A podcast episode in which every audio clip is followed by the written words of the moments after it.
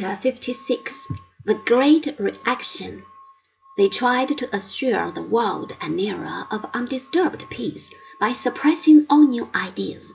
They made the police spy the highest functionary in the state, and soon the prisons of all countries were filled with those who claimed that people have the right to govern themselves as they see fit.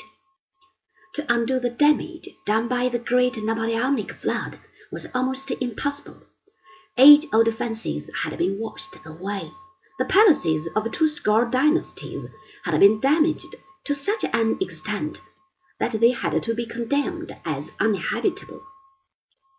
Other royal residences had been greatly enlarged at the expense of less fortunate neighbors. Strange odds and ends of revolutionary doctrine had been left behind by the receding waters, and could not be dislodged without danger to the entire community. But the political engineers of the Congress did the best they could, and this is what they accomplished.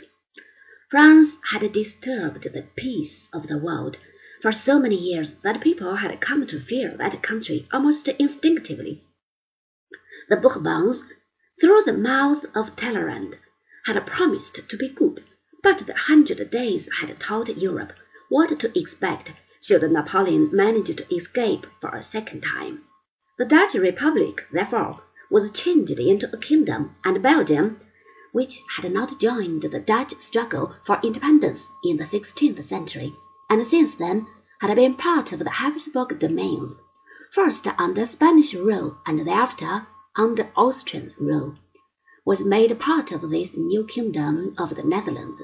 Nobody wanted this union either in the Protestant North or in the Catholic South, but no questions were asked. It seemed good for the peace of Europe, and that was the main consideration.